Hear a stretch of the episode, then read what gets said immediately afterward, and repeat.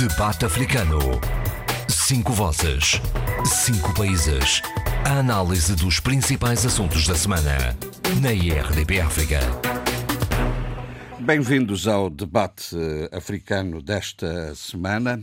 Covid-19, a matéria mais relevante.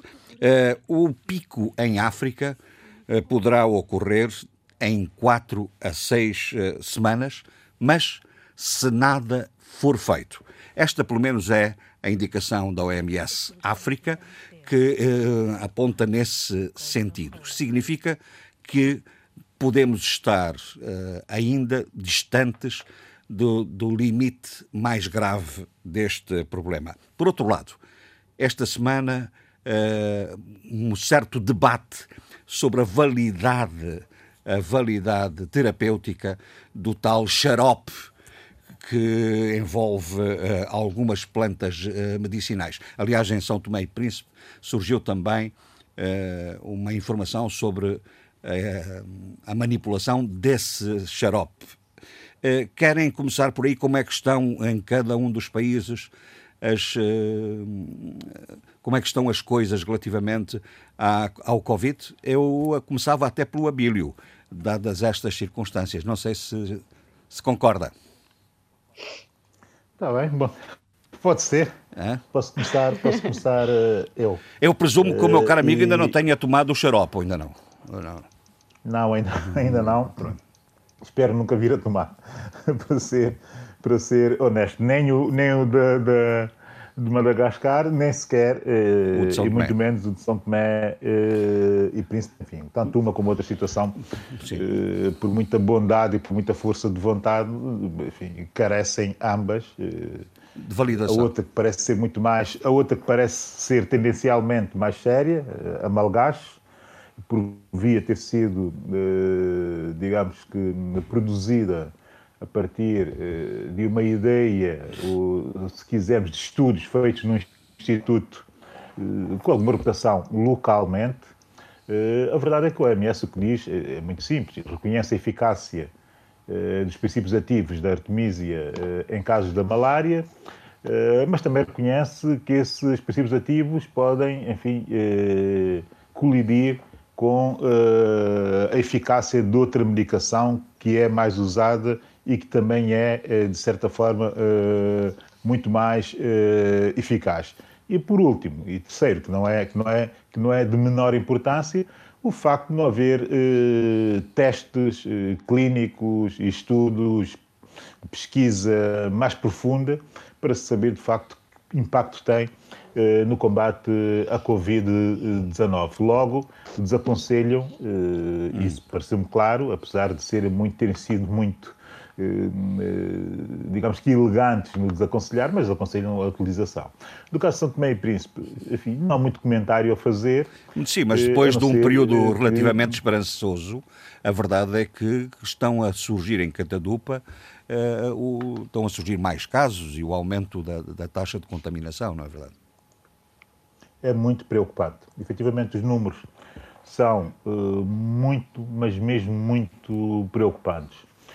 E hum, eu acho que chegou uh, a hora, já tinha chegado, enfim, desde janeiro que já tinha chegado a hora de sermos sérios e credíveis, mas agora, uh, com, essa, com o impacto dos números, porque foi não propriamente surpreendente, porque haviam demasiados avisos, da, sobretudo da cidadania preocupada, da cidadania informada e consciente, de que estaríamos a caminhar para esse tipo de resultados uh, enfim, testar 200 e tal pessoas e cento e tal dar positivo, e no caso do Príncipe, uh, enfim, uma percentagem de quase 60 e tal por cento de positivos em testes, em testes eh, feitos, é algo violento e é algo que uh, pode levar ao pânico de toda uma população. A verdade é que é, é em momentos desses que tem que haver, tem que haver lideranças suficientemente capazes de transmitir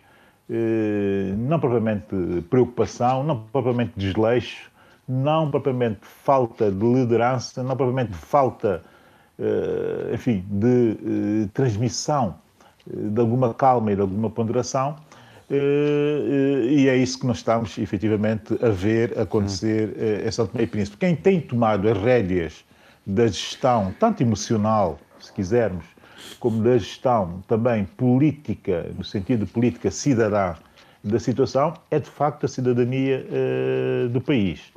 E isso revela muito, uh, e é muito estranho dizer isso no momento em que se pede, e em quase todo lado está a acontecer exatamente isto, em que se pede que, que os estadistas apareçam, que os líderes uh, apareçam e que sejam capazes de, de facto, de acalmar e de transmitir boas sensações no meio do pânico, boas sensações uh, à sua comunidade. Já continuamos Aqui, a. Eu tenho que dar uma falar. nota. Já continuamos a falar. Não, deixa-me só dar uma nota. Uma Mas... nota que eu, depois, que eu depois aprofundarei, que é a nota da intervenção, uh, finalmente, diga-se, tardia, também é preciso dizer isso com toda, com toda uhum. clareza, do Presidente da, da República. República. Mas sobre isso eu posso falar a seguir. Sim, sim, okay? iremos falar porque é uma nota marcante desta semana, foi uh, esse grito de alarme, chamemos-lhe assim, de preocupação, que o Presidente da República, uh, Evaristo Carvalho, assumiu uh, recentemente. É, é, esta realidade, que é comum também um pouco a Cabo Verde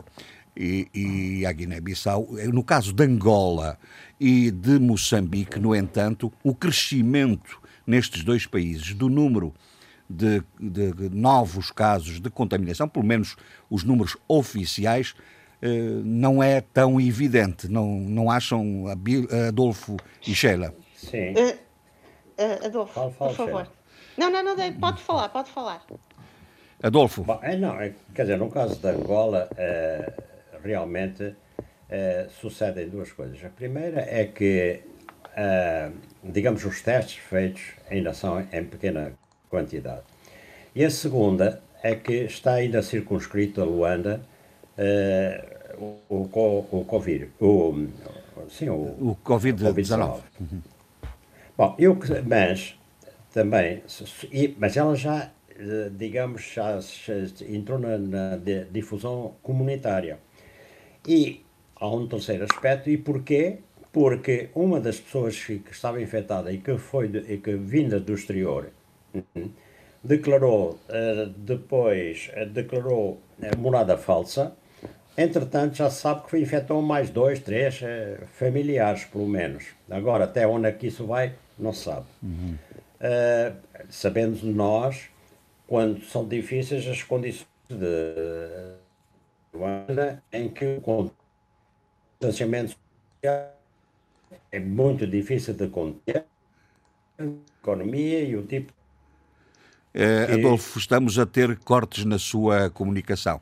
Eu, eu propunha Sim. que nós fôssemos. Estamos a ter cortes na sua comunicação. Eu propunha que fôssemos tá, num instante tá à Sheila e já voltamos a si. Sheila. Uh, uh, Jorge Gonçalves, no caso de Moçambique, uh, até ao momento, até este momento que eu estou a falar, mantém-se o número de 80 pessoas infectadas, sendo Sim. que dos, 70, dos 81, é importante referir isto, 72 são casos de transmissão local e 9 de, de importação, portanto, pessoas que vinham de fora.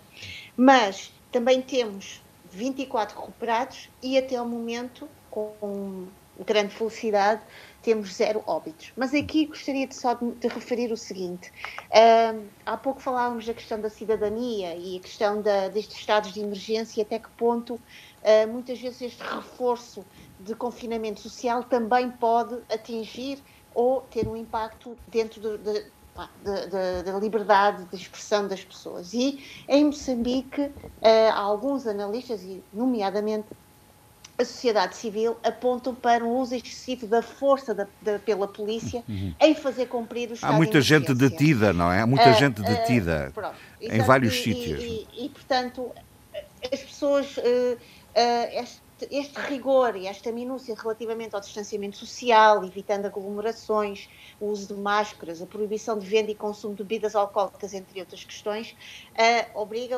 como eu tenho dito, a sobrevivência económica das pessoas muitas vezes coloca em risco uh, estes estados de emergência, porque as pessoas têm que também uh, uh, atuar e assumir determinadas opções para se manterem numa vida sustentável. E, portanto, era importante referir aqui, no caso de Moçambique, este, esta situação em termos estatísticos, mas também referir que Uh, muitas vezes uh, os estados de emergência, os estados de rigor de proteção civil entram em conflito e chocam, logicamente, com determinadas opções subjetivas claro. dos seus cidadãos. Pronto. Uhum. E esta é a minha Aliás, como de, eh, observação. Vem a propósito porque uh, o Conselho de Estado de Angola, por exemplo, teve uma expressão muito feliz a esse propósito, é nesse que, uh, que é a necessidade de as medidas de contenção e as, as, medidas eh, relativas à, à, à pandemia terem, eh, serem medidas equilibradas. Equilibradas entre a necessidade de, de, de, de preservar a saúde pública e a necessidade de, e a de hum, dar alguma músculo económico, sustentabilidade à vida social e económica das, das pessoas. Adolfo, não sei se já ainda já, sim, sim. já está agora. É verdade isso. É verdade isso. E, e, o Conselho reconheceu que grande parte da população tem dificuldade em enfrentar as medidas restritivas claro. do estado de emergência por falta de meios de subsistência. É, aqui há, há, eu creio que o facto de João Lourenço ter unido o Conselho de Estado é, na minha interpretação, é para realmente é, envolver não só os órgãos de soberania, e outras entidades eh, da governação, mas também eh, elementos da, da, da, sociedade civil que estão representados no Conselho de Estado. Hum? Uhum. Tanto mais, tanto mais que, como se sabe, e falaremos disso adiante, há um conflito entre a Polícia Nacional e os juízes, porque o juiz, um juiz furou, digamos, as normas de, de confinamento e depois os juízes, a Associação dos Juízes protestou como é então que a polícia deu, deu o nome do, do, do senhor que furou a, a norma de, de, as normas de confinamento? Bom, portanto... Não deu só a eh, dele. É não deu realmente que os não, setores é. da sociedade não foi tá. só a dele que, que, foi dado. Não só divulgaram o nome uh, desse juiz em exercício, que ainda está em atividade, como Sim. um antigo ministro e como um atual deputado, não é? Ou é seja, é isso. É, pois, é, exatamente. Esse pormenor é, é, importante. Bom, mas isso causou mal-estar, portanto, digamos, Sim, houve a reação corporativa. Claro, claro, falaremos nisso então. Mas todos, mas ninguém está acima da lei. Claro, é claro. Isso. Falaremos nisso então. Pronto, e em relação dizer sobre o é, diga, diga. Mas, mas já voltamos a falar sobre outras matérias. Em relação a esta uhum. questão do estado da, eh, da, da Covid, vamos eh, em relação a, a, a Cabo Verde, eh, Zé Luís, eh, é um dos casos também em que há um crescimento acentuado do número de contaminados, o que é muito preocupante, apesar de haver apenas a, o estado de emergência em duas ilhas, não é? Zé Luís. Bom, já percebi que o Zé Luís não está em linha. Eh, vamos, uh, vamos ver uh, o que é que existe na Guiné, Eduardo. Na Guiné, os novos casos. Na Guiné temos. Também, um, uma, também houve uma explosão repentina de casos de, de, de contaminação, não é? Exatamente. Dizer, é, no dia 5 de maio, os, os, casos eram no número de 475. É? Uhum. É, e, portanto, de infectados. No entanto, no dia de hoje, e de acordo com o Centro Internacional Mundial uh, sobre os casos registados, a Guiné-Bissau apresenta 564 uh, ah, casos, embora os mortos continuem a ser uh, de duas, duas mortes. Uhum. portanto, duas mortes atribuídas à Covid, não é? À Covid, exatamente, com uhum. duas, duas mortes. No entanto, o coordenador eh, do Centro de Operações de Emergência de Saúde, o Ornísio Cumba, uh, não, está, não está muito satisfeito com, com as medidas que o governo uh, tem estado a implementar, dizendo que é necessário ser ainda mais. devem ser medidas mais restritivas, não é? Uhum, pois. e de facto. Uh, os sinais que, que, que, que vêm, de, de, sobretudo da capital, mas não só, também nos outros se, uh, outras povoações do interior do país, nomeadamente em Gabu uh, e Bafatá, sobretudo na, na zona uh, junto dos mercados, das feiras, como lá se diz, uh, existe de facto grandes e grandes aglomerações, ambiente propício para a transmissão do Covid-19, sem dúvida nenhuma. Portanto, o médico e o coordenador do Centro de Operações de Emergência de Saúde diz que é preciso que o governo uh, deve impor medidas ainda mais restritivas. Pois, mas a questão, essa, essa, essa perspectiva, Eduardo, coloca, colo, questiona o a, a, posição que a Sheila ainda há pouco expressou, quer dizer, é, é que se se é excessivamente exigente no processo de confinamento, as pessoas acabam por ter outro tipo de problemas, nomeadamente da incapacidade de ter de, a fome, de ter dinheiro, não é? A incapacidade. A fome, é? exatamente. É? Portanto, é, digamos não, que é, exatamente. o bom senso, o, como dizia o, o Conselho de Estado angolano, uma, uma fórmula equilibrada entre essas duas valências, Exatamente. não é? Exatamente. É, o nosso mal, muitas vezes, é tentarmos imitar aquilo que eh, efetivamente se passa eh, nos países mais desenvolvidos, nomeadamente eh, aqui na Europa, julgando que eh, o, a mesma medida eh, funcionará eh, do mesmo modo nos nossos países. A nossa realidade social, o nosso, os nossos centros populacionais eh, não são verdadeiramente uma, urbanos, verdadeiramente urbanos. Nós temos aquilo que se chama rurbano, rurbano. Uhum. É? Um pouco de, de, de ruralidade e, e, e, e digamos, e, urbanidade, não é?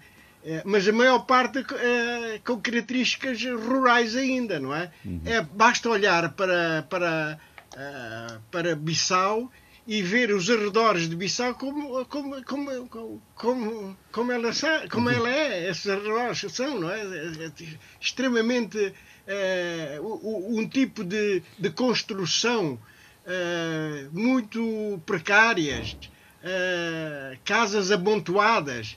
Portanto, até hum. o problema do distanciamento social se coloca né, claro. nesses bairros. Para além da densidade Portanto, populacional, não é? Para além da densidade populacional. Eh, Bissau eh, tem perto de 30% da população da Guiné-Bissau, que, de acordo com as projeções de, da FUNUAP, já tem 2 milhões de habitantes. Já, uhum. já, já passou mesmo os 2 milhões Muito de bem. habitantes.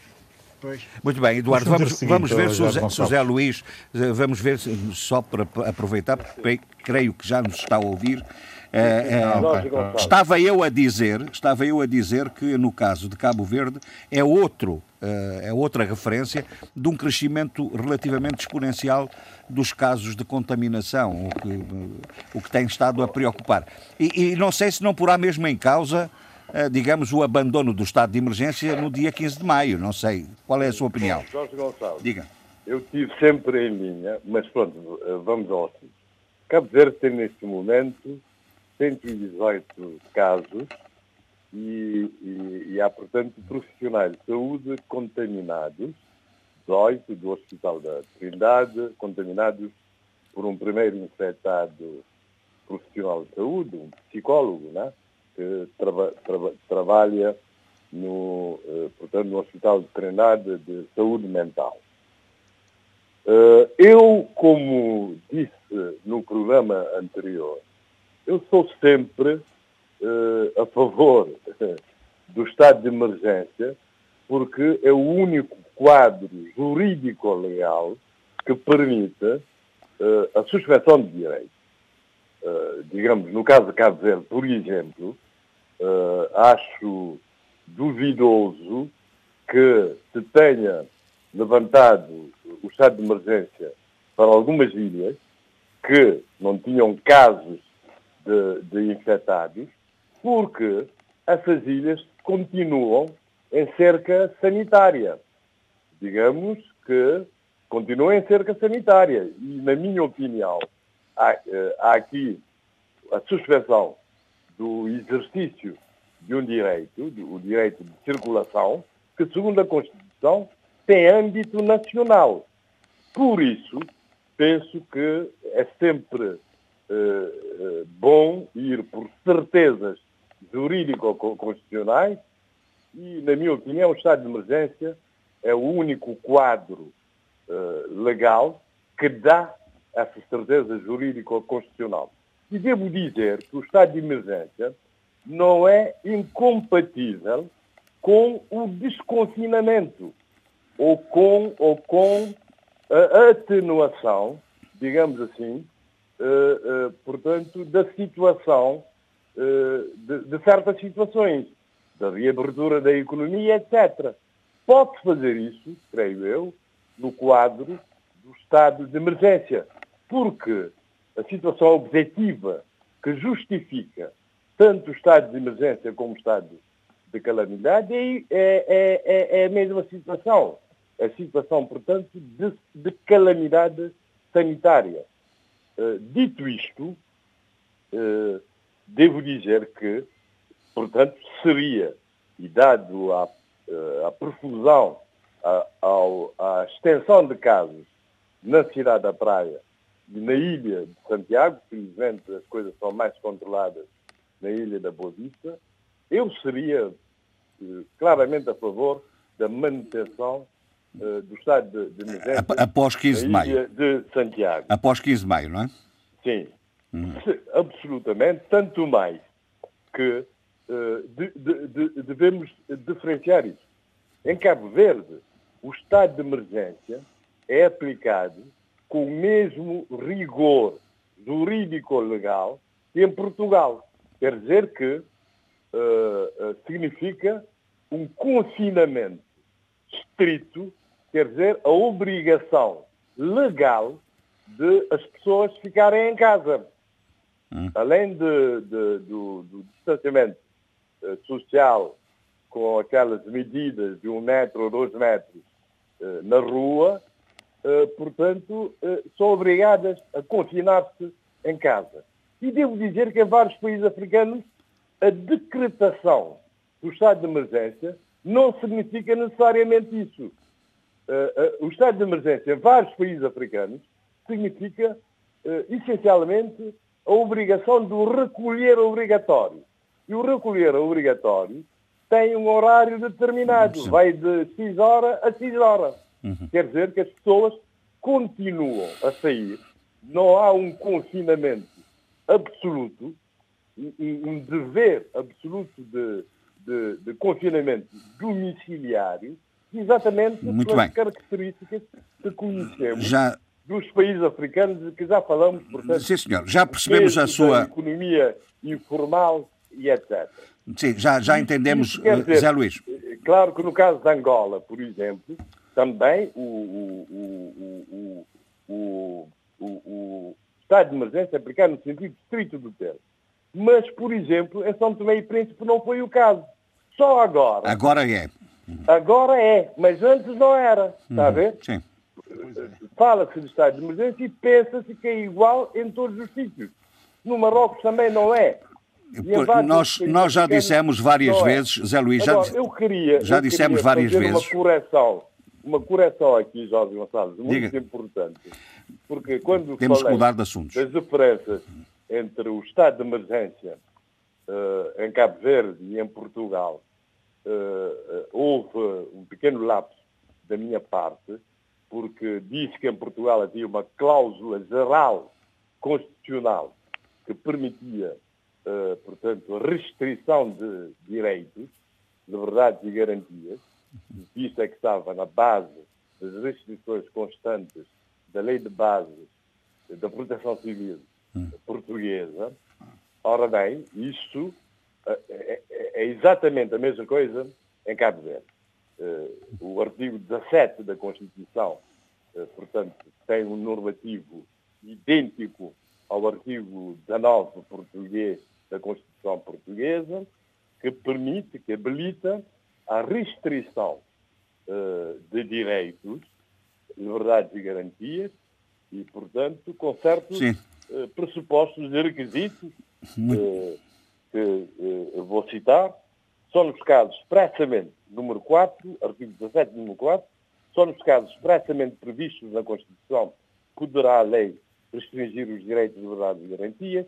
As leis restritivas dos direitos, liberdades e garantias serão obrigatoriamente de caráter geral e abstrato, não terão efeitos retroativos, não poderão diminuir a extensão e o conteúdo essencial das normas constitucionais e deverão limitar-se ao necessário para salvaguarda de outros direitos constitucionalmente protegidos, exatamente como está escrito também na Constituição portuguesa. Pronto, Zé Luís, está, está esclarecido. Está esclarecido. Vamos. Está esclarecido e devo dizer que isso, uh, portanto, uh, eu li minuciosamente a Constituição, portanto, eu devo ter consultado uma versão da Constituição em que isso ainda não constava. Mas ainda, se calhar ainda não estava de acordo com o novo acordo ortográfico, não é?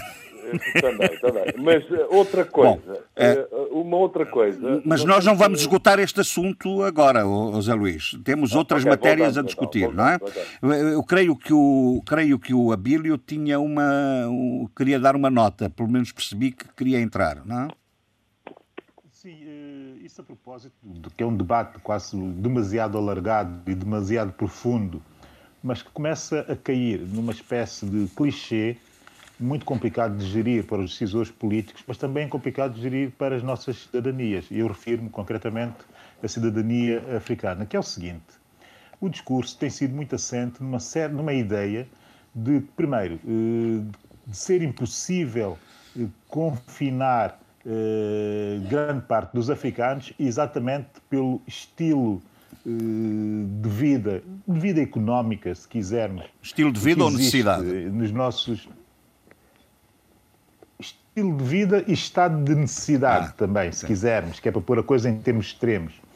Uh, e que por essa via seria impossível nas, nos nossos países confinar as pessoas da mesma forma que se faz na Europa. A verdade é que não se pretende que haja um confinamento eh, em África semelhante ou igual àquilo que acontece na Europa. Mas também não podemos pretender olhar para a nossa realidade a partir daquilo que acontece na Europa. Eu não sei se estão a perceber o nível de perversão em que se cai quando se faz esse tipo de afirmações.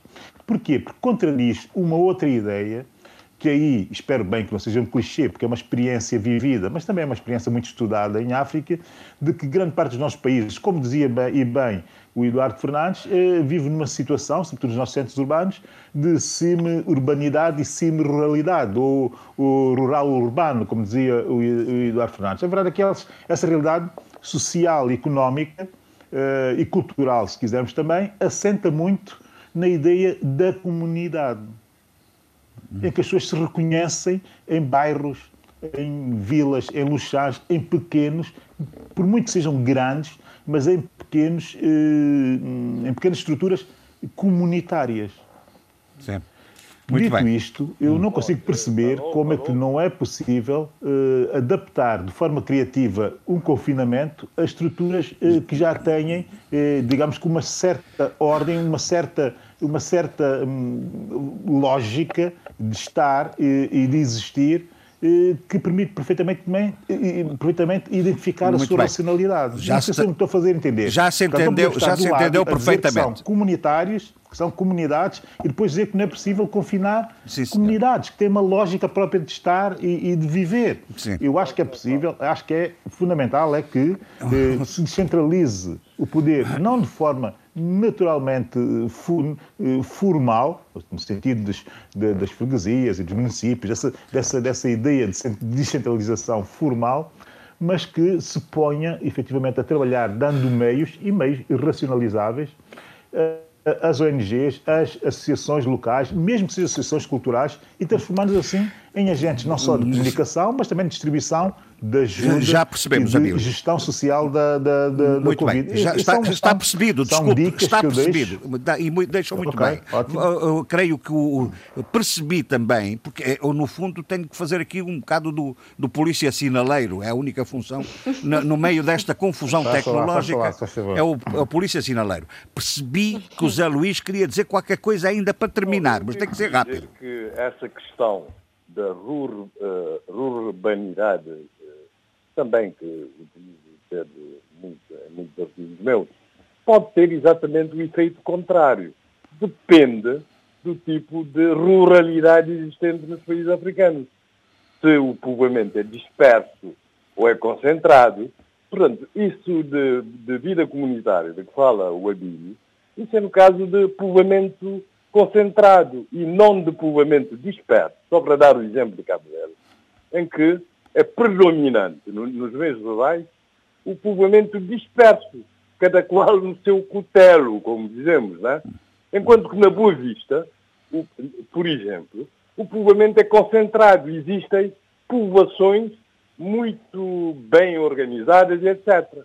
E em Santiago, por exemplo, o povoamento é completamente disperso. Aí, portanto, Exato. não há necessidade, não há o hábito dessa vida comunitária, como diz o Abílio.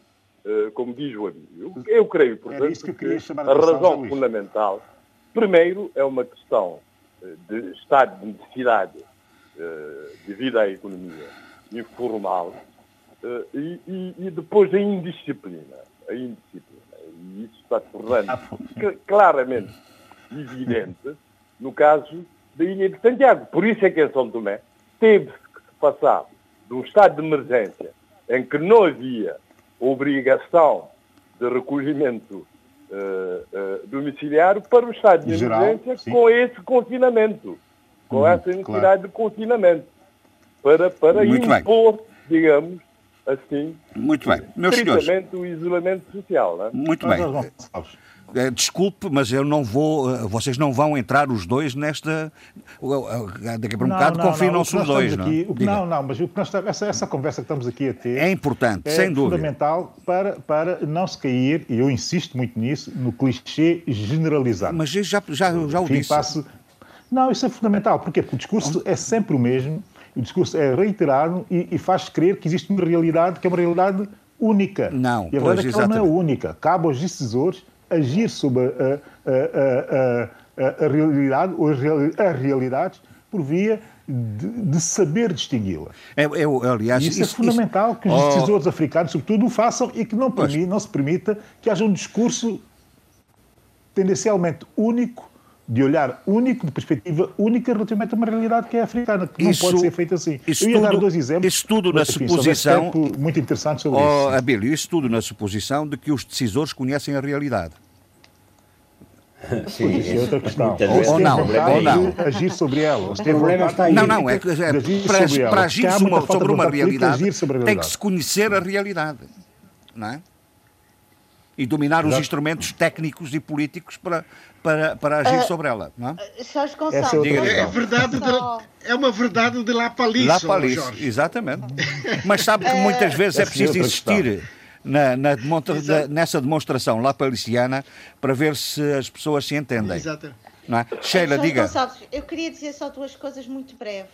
Brevemente, acho que uh, aquilo que o Jorge Gonçalves disse é absolutamente essencial, que os, o, o, aqueles que estão à frente da governação de um país têm de conhecer uh, as realidades. Não é a realidade, são as várias realidades do seu país que muitas vezes não são nem, não são nem homogéneas, pelo contrário, são distantes, não, não, não têm qualquer tipo de diálogo nem de partilha em termos de coesão de uma unidade nacional. Uh, estou a pensar, por exemplo, na situação de Moçambique. Quem mora no norte de Moçambique não tem uma perspectiva de vida, nem, nem uma, uma visão da sua realidade igual a quem mora numa, na, na cintura urbana uh, da cidade de Maputo, nomeadamente no centro. Isto é só um exemplo. Hum. Agora, o que o Abel estava a dizer a um determinado momento que eu acho que é um pouco perigoso é não vamos também tornar a realidade do continente africano algo singular, porque aquelas características comunitárias uh, que se vão falando em, no continente africano também se vê noutras realidades, sejam europeias, norte-americanas, latino-americanas, faz parte Sem dúvidas. De, Sem do dúvidas. comportamento humano e do comportamento de organização social que se pode Sheila, é isso que eu reivindico. É isso que eu reivindico, essa normalidade. Em função de, desculpa, Abel, deixa-me só terminar, só para eu não perder o tá bem, fio tá à meada, que se pode tornar mais saliente, mais uh, uh, uh, uh, enfático, digamos, dependendo também de vários contextos. O contexto geográfico, o contexto do clima, o, contexto social, económico.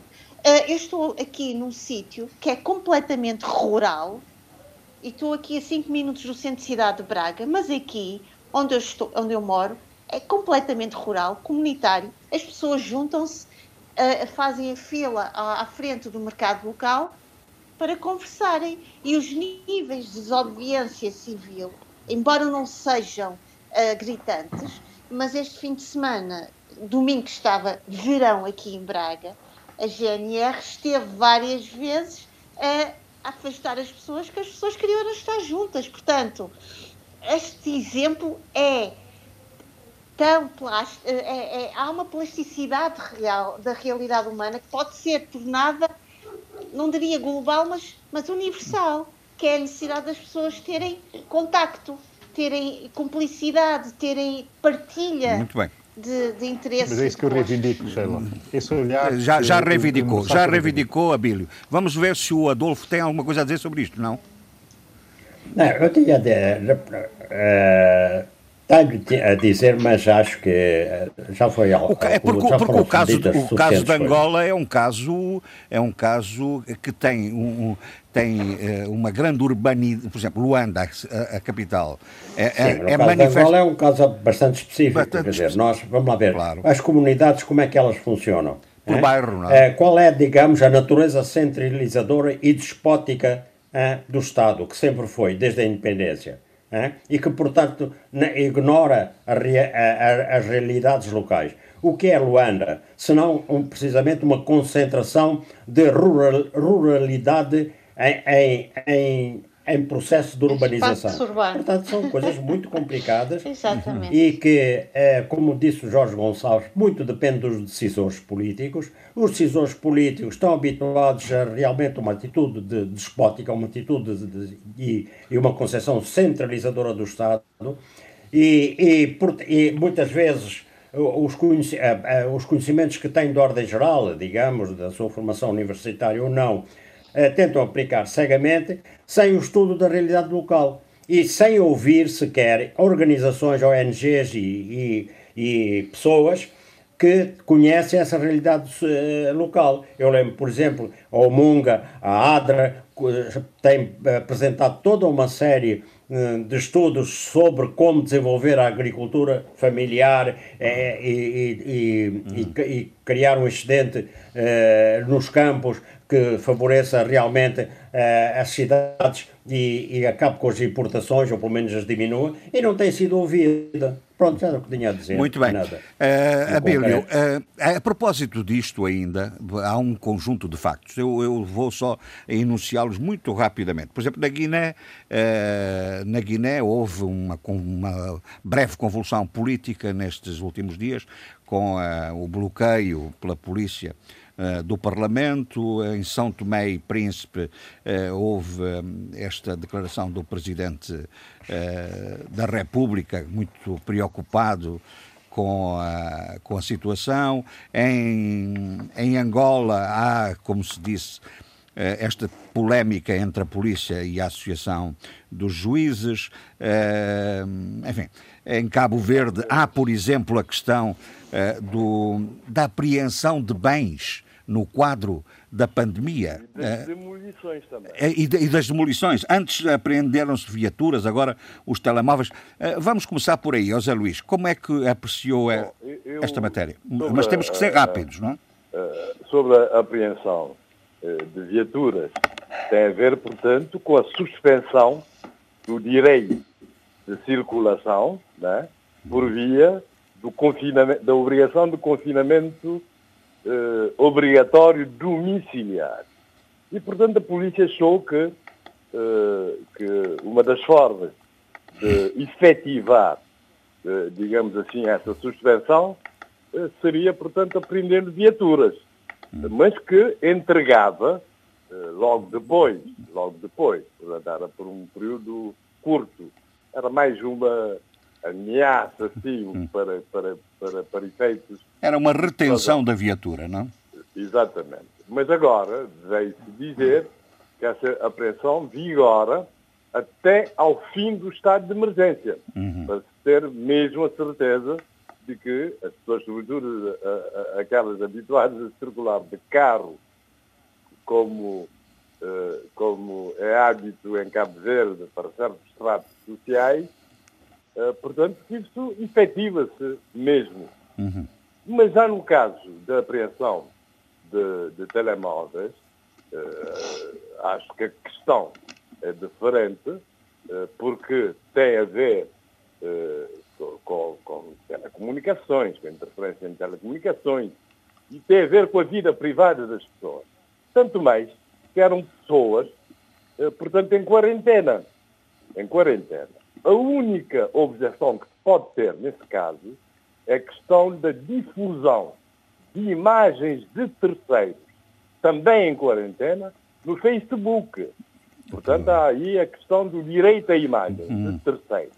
Uh, mas uh, presume-se que os que estavam uh, a expressar a sua alegria, mesmo em quarentena, na verdade, que deram o seu acordo tácito para que as imagens fossem apreendidas. Por isso é que a polícia teve mesmo que devolver os telemóveis apreendidos e a Ordem dos Advogados veio dizer que era completamente uh, ilegal.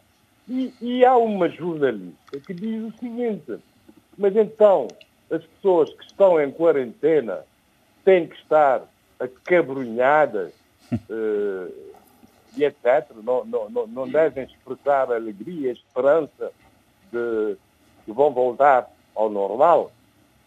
Eh, portanto, é isso. Uhum. O Primeiro-Ministro também disse que eh, a, a quarentena de assintomáticos, assintomáticos infectados, portanto, que não é um castigo.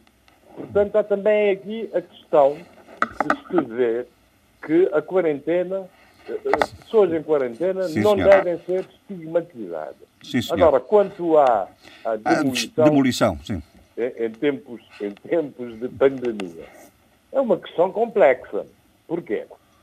Porque, primeiramente, quando as pessoas, uh, uh, uh, quando se está em estado de emergência, em Cabo Verde, como em Portugal e em Angola, portanto, há um dever de recolhimento domiciliário, eh, portanto, geral. Hum. Quer dizer que as pessoas, eh, em princípio, devem estar em casa, né?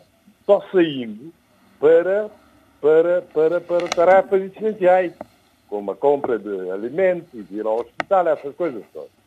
Ir comprar medicamentos, etc. Não se, não, não se supõe que as pessoas saiam de casa hum. para ir construir clandestinamente. Né? Eh, portanto, aí, aí, portanto, há claramente uma, não só de, de uh, violação das leis urbanísticas, é? mas também uh, da lei do recolher obrigatório. Pois, é? põe as pessoas é, em, em é situação de sem-abrigo, não é? Mas para as pessoas se recolherem, é? estarem em casa, é preciso ter em casa. Exatamente. Então, não se percebe também porque é que, mesmo, em, eh, mesmo estando em casa numa construção uh, clandestina, essa casa clandestina seja demolida e as é. pessoas sejam postas na rua, em, sejam em tempo... postas Até... à mercê, à mercê uh, do, da, da Covid-19. Até por uma razão simples, é nestas alturas em que se suspende tudo, também se deveria suspender as demolições. Repare-se, por exemplo, que inclusive, no caso de Portugal, se suspendeu os processos de... de, de, de os processos, de, depois há moratórias é? para o pagamento das rendas, está a ver? Exatamente. Ou seja, em tempos de excepcionalidade, convém ah, estender essa Bom, excepcionalidade claro também a essas claro circunstâncias. Que, claro que a Câmara Municipal da Praia confirmou que de facto houve demolição, porque mandou um comunicado à imprensa explicar porque é que demoliu, uhum. etc. Portanto, foi uma confissão. E, e, portanto, e, claro, os internautas disseram que foi eh, pior a emenda do que o soneto, né? É. né? Mas depois, a vereadora da ação social, não o vereador do urbanismo, mas a vereadora da ação social, veio dizer que aquela construção clandestina foi feita para negócios, que a senhora, afinal, teria, teria casa própria. E ela, toda revoltada, claro, numa reportagem nitidamente, eh, nitidamente parcial, na minha opinião. Muito Tanto bem. mais que nem sequer depois se deu de direito de resposta à, de, a, a, a dona da casa clandestina demolida. Vamos ver outras. Vamos... ela, não, deixe-me só acabar Diga. isto, é importante. Porque ela depois veio dizer eh, no Facebook eh, que, portanto, que não era verdade que ela tinha casa própria, que ela eh, tinha, vivia com o seu homem, mas depois há vários anos que deixou a, a sua casa com os filhos, porque presumo que por, por causa da violência eh, doméstica, que vivia numa casa, num cubículo arrendado e que não pagava renda, portanto, há mais de um ano.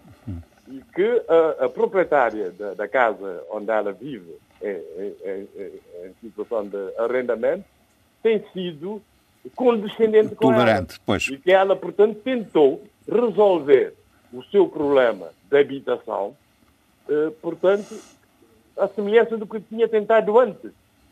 Tentado antes.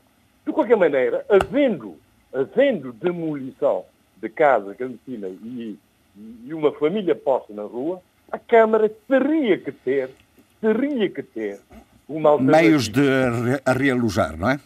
a realojar e não Bom. vir Sim, dizer se de facto ela não tem casa, vir dizer que, que, que, que portanto, que isso eh, são casas feitas para negócios Hum. e que o PICV está a incentivar, portanto, a construção de casas clandestinas. Hum. Mas repare que o- tudo isso está aí em andamento, havendo dados novos, eu que tento ser objetivo nos meus comentários, trarei Muito bem. com certeza a lista. Vamos ver desses outros, vamos ver outros, outros, eh, outros eh, detalhes, outros pormenores relativamente a esta, a esta matéria, e, e, nomeadamente na Guiné-Bissau. Eh, Na Guiné-Bissau, como se disse, eh, aumentaram o, aumentou o número de mortos. Eu não sei se estou a, a cometer algum erro grave, ou, Eduardo, mas eh, dá-me a ideia de que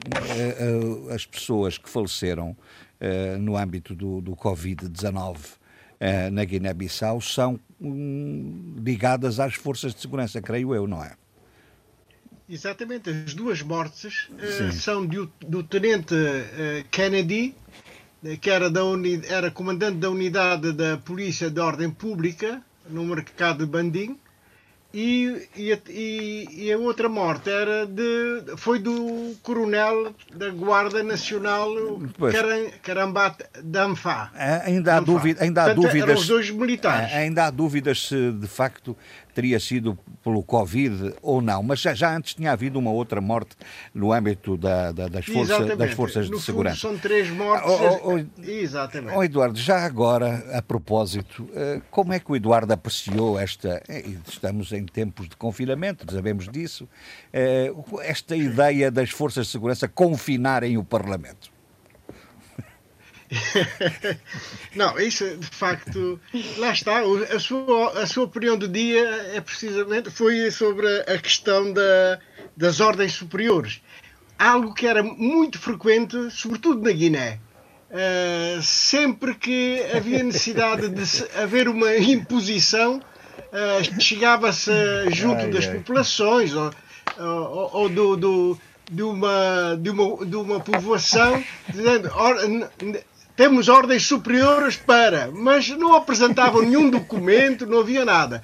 Bastava, bastava levar uma farda, não é? um boné e, e- e invocar ordens convém superiores. levar, e convinha levar uma armazinha também, não é?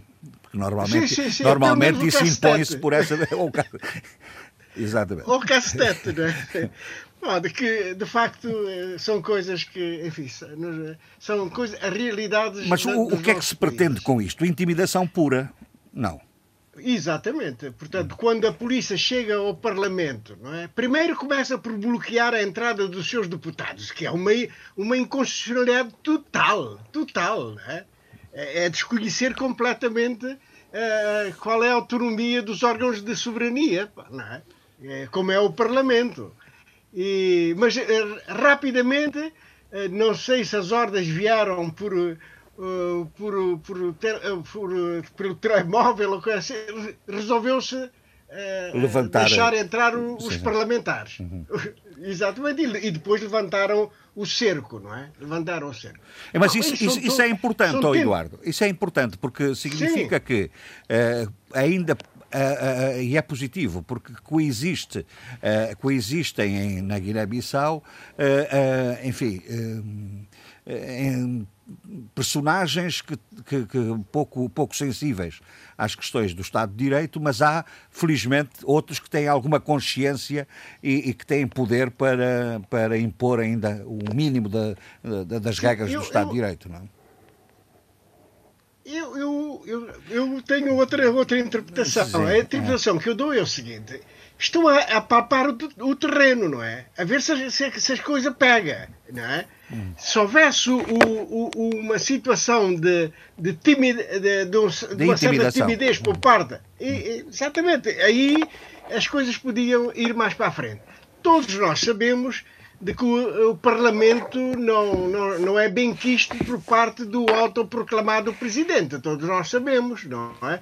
E esse bloqueio e essas ordens superiores, bem analisadas, já sabem de onde é que provém essa ordem. Eu não tenho dúvida nenhuma de onde é que provém. Não, é? não, não, não, foi iniciativa própria das Forças, Arma das Forças de Segurança, na sua Nem opinião? Nem pensar. Não, não, não, não, não, não. Aquilo, houve ordens, de facto. Vão lá, Ordens superiores, propriamente ditas. Ordens superiores, exatamente. E, portanto... E a ordem superiores aqui é muito alto. É altíssimo. É, é ah, altíssimo. Está, está tudo dentro de uma lógica que a gente já conhece. Exatamente. Pronto, o, o, Adolfo também conhece as ordens superiores, não conhece? O Adolfo. É, é, é quem, já, quem não já conhece bem no corpo, também, ordens superiores, de prisão e outras coisas assim. Os nossos Estados Independentes têm essas coisas. Pois bem, Eduardo. Eduardo, então, Vamos, então. convém, convém explicar porque é, que, porque é que os deputados está, que pretendiam ir à Assembleia, não é? Sim, sim exatamente. É para reafirmar a, a, maioria parlamentar, não é? Hum. Havia dúvidas ou havia que digamos, corria boatos de que havia uma, uma fratura muito grande entre os quatro partidos que integravam, que integram a, a, a maioria parlamentar, que é o PIGC, o OPU, o PDGB, a União para a Mudança e o Partido da Nova Democracia. E afinal de contas, portanto, houve uma reafirmação uh, muito clara sobre essa matéria. Uhum. A dúvida, muitas vezes, levanta-se relativamente à PUP-PDGB. É evidente que o presidente da PUP-PDGB está uh, em rota de colisão com, com o seu partido. Toda a gente sabe, não é? O presidente tem uma posição, faz parte de, Uh, é o primeiro-ministro? Faz parte, não. É, é o primeiro-ministro, é? dirige um governo aliás, inconstitucional, né? inconstitucional, né? não foram, é um governo que resu não resulta das eleições, né? portanto, e inclusive até a, a, a CDAO já faz exigência para que, para que até dia 22 de maio se possa nomear uh, um governo saído das eleições legislativas e, portanto, até por isso se vê que uh, este governo não devia, devia imediatamente cessar as funções, né? Hum. devia cessar já as funções, porque não é legítimo, não é legítimo. E, portanto, quer dizer, é uma tentativa de ver se, ao nível do Parlamento, a maioria ainda tem consistência. E verificou-se que tem, que tem e, e o próprio a Assembleia Nacional Popular da Guiné-Bissau emitiu comunicado sobre, sobre essa matéria e, e os partidos que integram a maioria também fizeram um longo, um longo comunicado.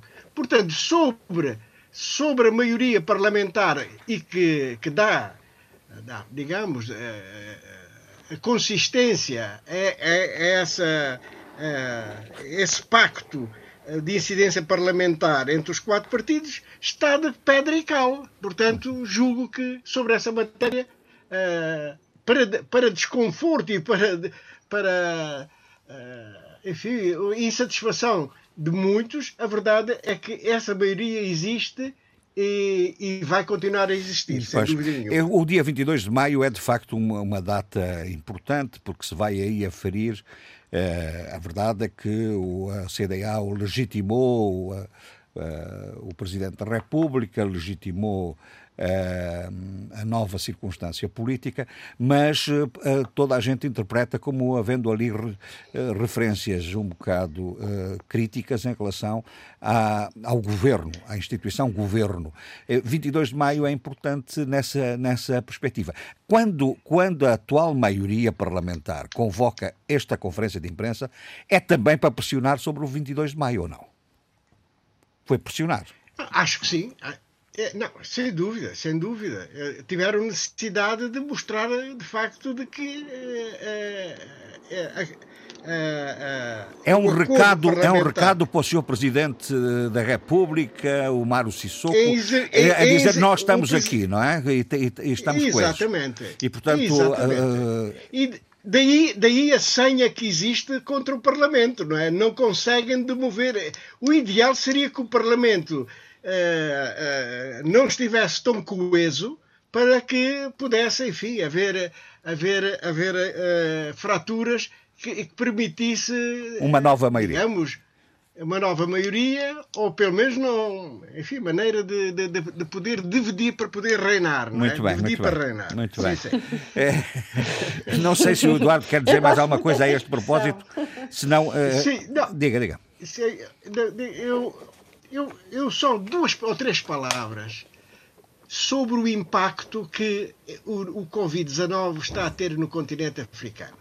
É, é de facto uma realidade terrível, porque uh, uh, depois de um período de crescimento económico, vamos assistir uh, a, a uma recessão que pode atingir em alguns países, sobretudo os países eh, produtores de petróleo, Nigéria e Angola, vão ter, vão ter uh, um impacto, vão sofrer um impacto muito grande com a baixa da cotação internacional do, crude e, portanto, essa, uh, para Angola é extremamente preocupante porque será o quarto ano, julgo eu, o Adolfo pode me corrigir, mas o quarto ano de recessão.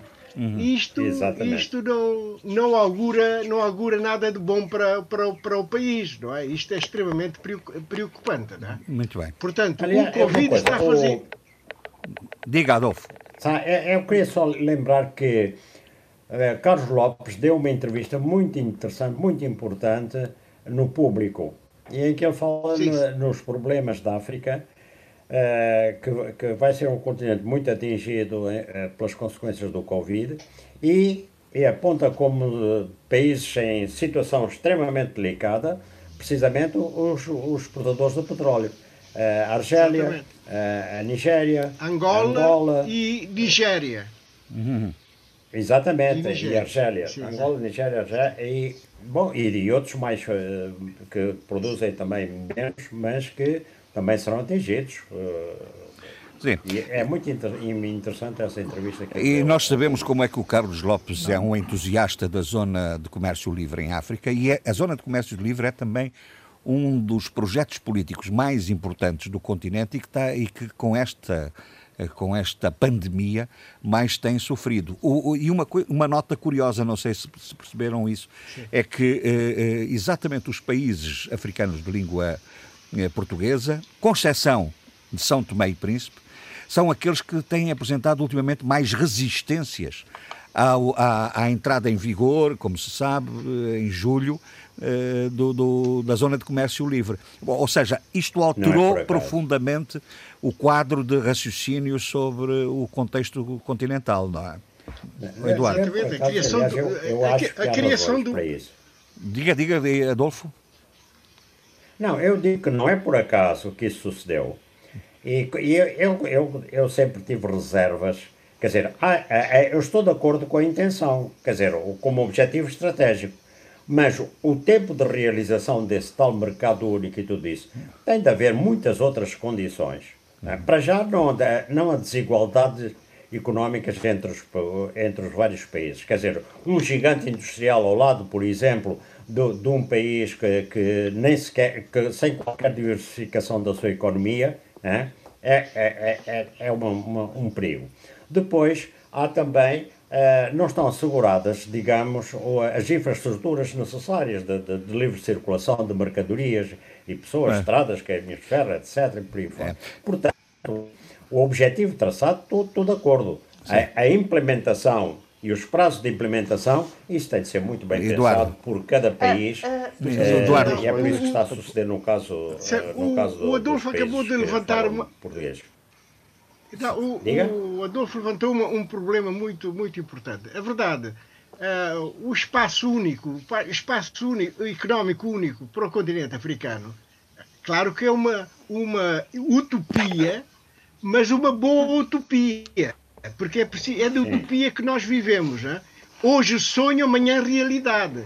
E, portanto, o que é que deve acontecer é chamado o gradualismo. E nós muitas vezes não gostamos Exato. de embandeirar em arco com, com, com uma grande realização, quando nós devemos pensar como é que vamos implementar essas, essa realidade, como é que nós chegaremos a, a por fim a, a, ao mercado único. É através de passos pequenos, seguros e que deem resultado. Portanto, gradualismo. É uhum. isso que às vezes versus, falta. Posso... Na... Versus voluntarismo. A Sheila agora. Sheila. Versus uh, não, queria... Exato. Sheila. Queria referir que no caso de, de, de, Moçambique, que eu também tinha, tinha pensado nessa temática, será que Moçambique está preparado para, esta, para este acordo de comércio livre? Embora eu não seja especialista na economia, mas aprendi com o Eduardo que é importante todo esse oh. conhecimento paralelo. Olha, já estou, a bab... já estou a babar-me, já estou a babar-me. É verdade, é verdade, é verdade. Uma das coisas boas do debate africano é nós aprendemos uns com os outros e nos inspirar. Exato, isso, isso, é verdade, isso é verdade.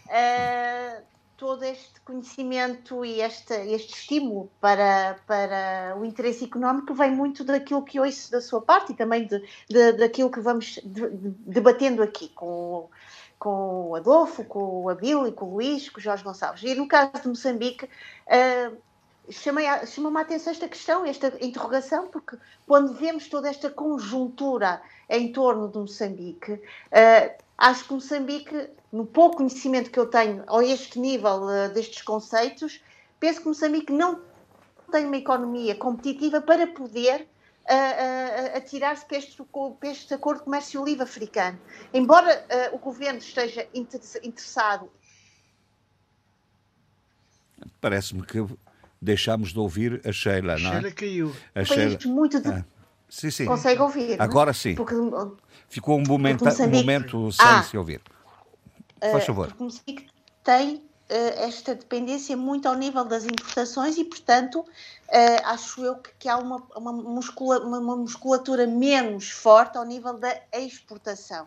E, portanto, eu acho que Moçambique não está ainda nesse caminho e, e de, de, poder uh, atirar-se para, para, esta, para esta experiência. Agora, e aqui o, o Adolfo tem muita razão. Ao nível do continente africano, nós temos realmente países com uma musculatura e um calibre enorme ao pé de outros países que não, têm, não estão tão preparados para fazer esta, esta maratona. Sim, oh, Sheila, é verdade, é, é verdade, posso, mas sabe que eu já, já lhe vou dar a palavra. Sabe que é verdade, sim senhora, mas uh, outros processos de integração continental ou não eh, continental, mas pelo menos de, de uma grande geografia política, também tinham disparidades de desenvolvimento muito acentuadas Exato. entre os países. A necessidade, a necessidade está em criar políticas políticas comuns convergência. de convergência e de, de coesão e de coesão. Claro, agora é? aquilo que o aquilo que o Eduardo disse, eu concordo. É uma questão de de, de, de, como dizem os ingleses, step by step. Claro. Uh, e, de, e, de, uma partilha é. e de um diálogo inclusivo em que se possam discutir forças e vulnerabilidades. Abílio. Bem, posso intervir muito rapidamente sobre três pontos que foram referidos pelos meus uh, queridíssimos colegas. Primeiro, uh, ação quase que, hum, enfim eh, tremendamente presencial eh, do Carlos Lopes eh, nessa altura em tudo quanto é mídia internacional, dentro do continente, fora do continente, esteve no público, esteve no tem estado com alguma frequência na imprensa francesa, também na inglesa, na espanhola, no meu país, também essa semana.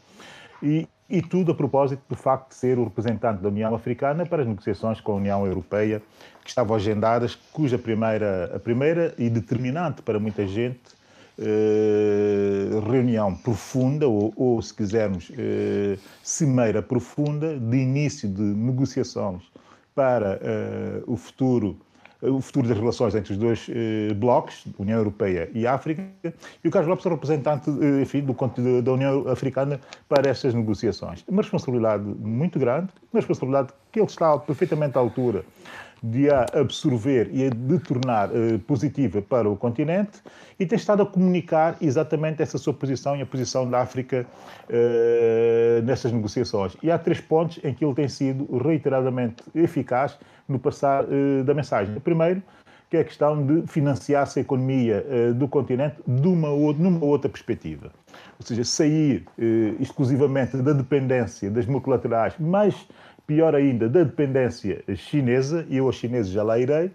Eh, a segunda eh, perspectiva, que tem muito a ver com a necessidade desse financiamento ser eh, criterioso em algumas áreas muito específicas, e ele tem apontado, e aqui também muito em, em articulação com o Banco Africano de Desenvolvimento, ele tem apontado para as áreas onde isto é necessário, sobretudo a infraestruturação, não vou entrar em detalhes para não perder muito tempo, e depois aqui o terceiro aspecto, que é a questão de saber como gerir a dívida. E aqui está o ponto fulcral de tudo. Porque não se pode ir para a negociação com a União Europeia uh, esquecendo a crescente influência chinesa no continente, mas também o fardo da dívida que se deve muito a muitos negócios, uh, enfim, uh, ruinosos, mas também em estado de necessidade feitos entre países africanos e a China, a República Popular da China dizer eh, que a questão da dívida eh, é uma questão eh, complexa, uma questão terrível e uma questão que os africanos têm que respirar fundo e saber lidar com ela, sobretudo com a dívida chinesa, porque não há histórico da China perdoar dívidas.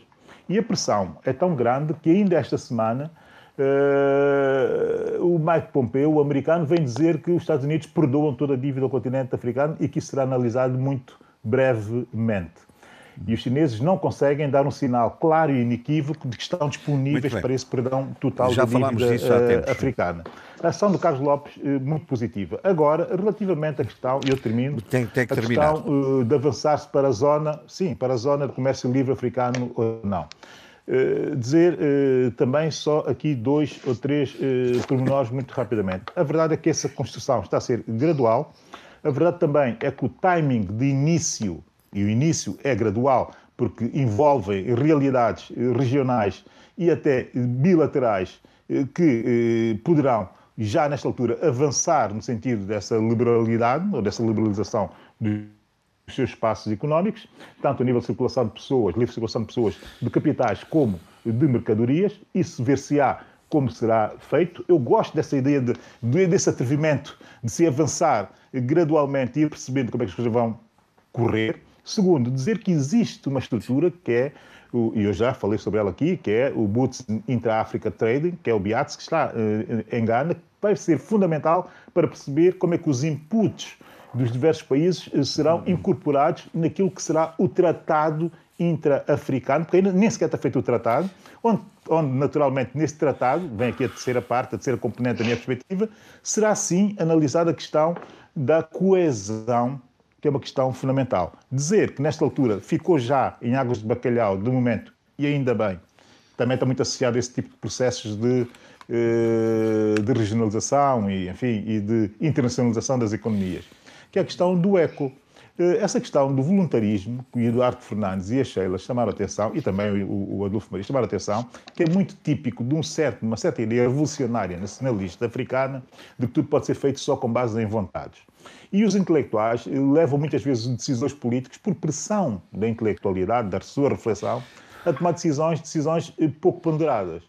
Eh, houve essa emoção relativamente ao ECO para ser uma alternativa, uma alternativa de substituição ao franco CFA, que tinha essa conotação neocolonial e naturalmente também colonial, eh, e a verdade é que houve um entusiasmo eh, pelos países, de alguns países africanos, em avançar para essa solução. eu quero dizer o seguinte, que se tivesse avançado mas com tem a pressa que dizer, que a tem que dizer avançar, rapidamente. Em janeiro, e termino, e termino. É, quero agradeço. avançar em janeiro, nesta altura, nesta altura, nesta altura, a África Ocidental estaria com um problema tremendo de falência total dos países envolvidos nessa, nessa, nessa operação. E só olhando para os rácios previstos no projeto de implementação eh, do ECO. Não tem mais tempo para detalhar, mas se Não. tivesse entrado em vigor em janeiro, como alguns É um dia é um dia queriam, convido- agora estava tudo na bancarrota total. é? É um dia convido para um, um- uma- para um debate africano eh, sozinho.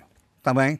Mas, eh, Deve ser. eh, eh, Olha, Jorge Gonçalves, há um tema que eu há quatro ou cinco semanas que tem, tem vindo Diga, a diga. propor e que não consigo debater, que é a questão do racismo contra os africanos na China. É. Eu, na próxima semana, quero ver se tenho tempo para falar sobre isso, porque está a ser Mas um tema muito relevante nós- numa altura em que a muito África bem. está a Eu quero com a falar também, das eu também quero falar. chinesas, Então mas fica- também com a dívida chinesa. Não é? Fica definido, fica falar. definido que no próximo debate falaremos inicialmente sobre a questão do racismo. Agradeço. Hã? Eh, eh, Que é uma questão muito importante. falar- falaremos para os sobre isso. chineses e para os africanos. Sim, eh, do racismo, as manifestações racistas Jorge, na sei China. Diga, diga. Diga, Eduardo. Nesta manifestação Eh, racistas. Não, eu, é eu- do- mais complexo. du- duas palavras muito rápidas.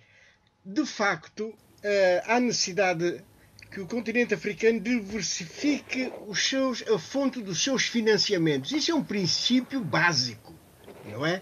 Porque colocar todos os ovos no mesmo cesto nunca dá, nunca dá certo, não é? Ficamos dependentes de um único país para financiar? Não. Cria uma grande dependência, aliás, como já está a acontecer ah, com a China. Não há Exato. dúvida nenhuma sobre essa matéria. Portanto, os políticos africanos têm que aprender, né? devem diversificar as suas fontes de financiamento. Tucur.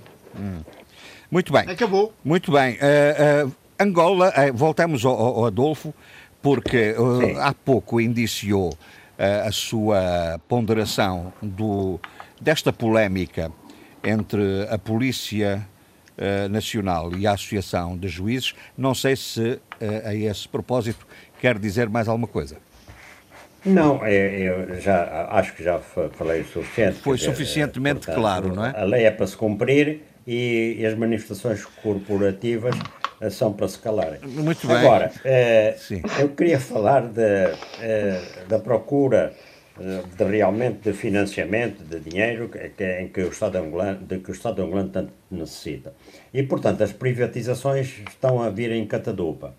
O BCI, que é o Banco de Comércio Industrial, que, cuja, eh, 100%, que tem 100% de capitais públicos, a estrutura acionista dele é constituída por Estado angolano, Sonangola, Indiama, ENSA, a Tecul, a Porto de Luanda, TAG e Angola Telecom. Ele, então, vai ser privatizado a 100%. De- Por outro lado, a Sonangola eh, vai vender as participações em prestadores de serviços e, e, portanto, 30% na Petromar e na Sona Dietes Limitada e na Sodietes Serviços. 40% na Sona Met Industrial e na Sona Se- Sergi. 51% na Sona Tido Marítima e Sona Tido Limitada e 33% na SBM Shipyard e 10% na, eh, na Penal. E também vai terminar com as parcerias que tem com o OP e Subset, eh, que são parcerias liga, enfocadas, eh, focadas em serviços de engenharia. Bom, não é para vir já dinheiro esse dinheiro, mas realmente há umas perspectivas tremendas a longo prazo, a médio prazo, queria eu dizer, que foram descobertas terras raras em Angola e no Uambo. Os que- minérios o- o- garantem, eh, aqueles minérios que garantem a condução do calor, de eletricidade, de capacidade de magnetização e, portanto, são utilizados em iPhones, carros híbridos, lasers, etc. E que no mundo chegam É o- a ser é o lítio ou não? 150... É o lítio. Diga? É o lítio. O lítio é, É. um deles. É um não, deles. não, não. São as chamadas terras raras que, eu depois digo já, chegam a ser consumidas 150 mil toneladas por ano em todo o mundo e a China é líder na produção. Em Angola, o projeto de exploração das terras raras eh, será feito entre parceria, eh, numa parceria entre a empresa angolana Ferrangol e a australiana eh, Pesana. Portanto, foram distribuídos, pensa-se em 2020, mas não acredito, porque de facto ainda estão em. em- em 2020 é um ano que deixou de existir, quase. Diga. 2020 é um ano praticamente deixou de existir, é um entre parênteses. Sim, tem razão, exatamente. Mas a Jaciga é enorme, eh, tem não sei quantos mil milhões, 23 mil milhões de toneladas de metais valiosos ali escondidos. É, quer dizer, pelo menos muitas terras, vamos ver o que é que se aproveita, não é? E eh, vamos lá ver, de, aquilo é o seguinte, é, o quilograma de cada, de cada daqueles minerais custa 60 euros, 60 dólares ou 52 euros. E, portanto, tem de se fazer a concentração dos produtos e, e depois uh, é que se passa a refinação do minério. Muito bem. Agora, no meio disto tudo, há uma tristeza, entre outras, não é? É que a tal diversificação da economia, que em princípio devia ter como uma das alavancas principais a, a, a, a agricultura e pescas, por exemplo, no que respeita à pesca, o, ela, está, ela diminuiu entre 2018 e 2020. Havia 100 barcos de pesca, agora há 50. E, entretanto, a par disso, os níveis de biomassa têm descido por capturas, eh, digamos, eh, absolutamente. Eh, e, por último, sei que há escassez de tempo, Queria só dizer o seguinte, houve uma reunião com os membros do Comitê Provincial dos Direitos Humanos no Quano Cubango e que visitou levantar as principais tradições que ferem a lei. O que é que se passou? É, houve queixas das autoridades tradicionais da província é, de é, casos, sobretudo, de pessoas acusadas de feitiçaria que foram torturadas até à morte. E, e, e, portanto, o juiz Júlio Bessa disse devemos acabar com os conflitos entre, em famílias e vizinhos.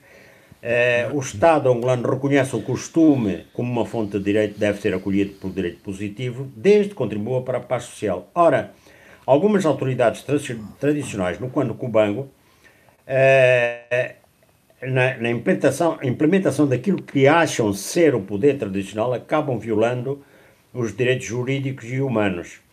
Uh, e, portanto, temos de fazer prevalecer o que é positivo, mas a verdade é que, uh, em função de tradições, ou invoca, invocando tradições, uh, nomeiam-se pessoas como feiticeiros e depois tortura-se uhum. e mata-se essas pessoas. Mas isso já vem de longe, aquela, Sim, quando senhor. o banco tem uma tradição, Sim, já nos tempos da Guerra Civil. Muito aquela bem. famosa queima das, das bruxas, efetuada pelo líder. Muito bem. Bom, mas, eu acabei. Se quiser, se, se, eu passaria agora para, para a Sheila, e por, por uma razão. Uhum. Aliás, o, o Adolfo estava a falar nos direitos humanos e, e nos desrespeitos por algumas entidades daquilo que são uh, os direitos das pessoas, e um dos direitos mais fundamentais é o direito à liberdade e o direito à vida. Uh, e, e, e no, no, caso de Moçambique estão a ocorrer, voltaram a ocorrer de forma muito intensa uh, os, os raptos de, de, de empresários. E, e Sheila, sejamos claros, uh, que atingem fundamentalmente os empresários de, de origem. De, origem indiana, nomeadamente, não é?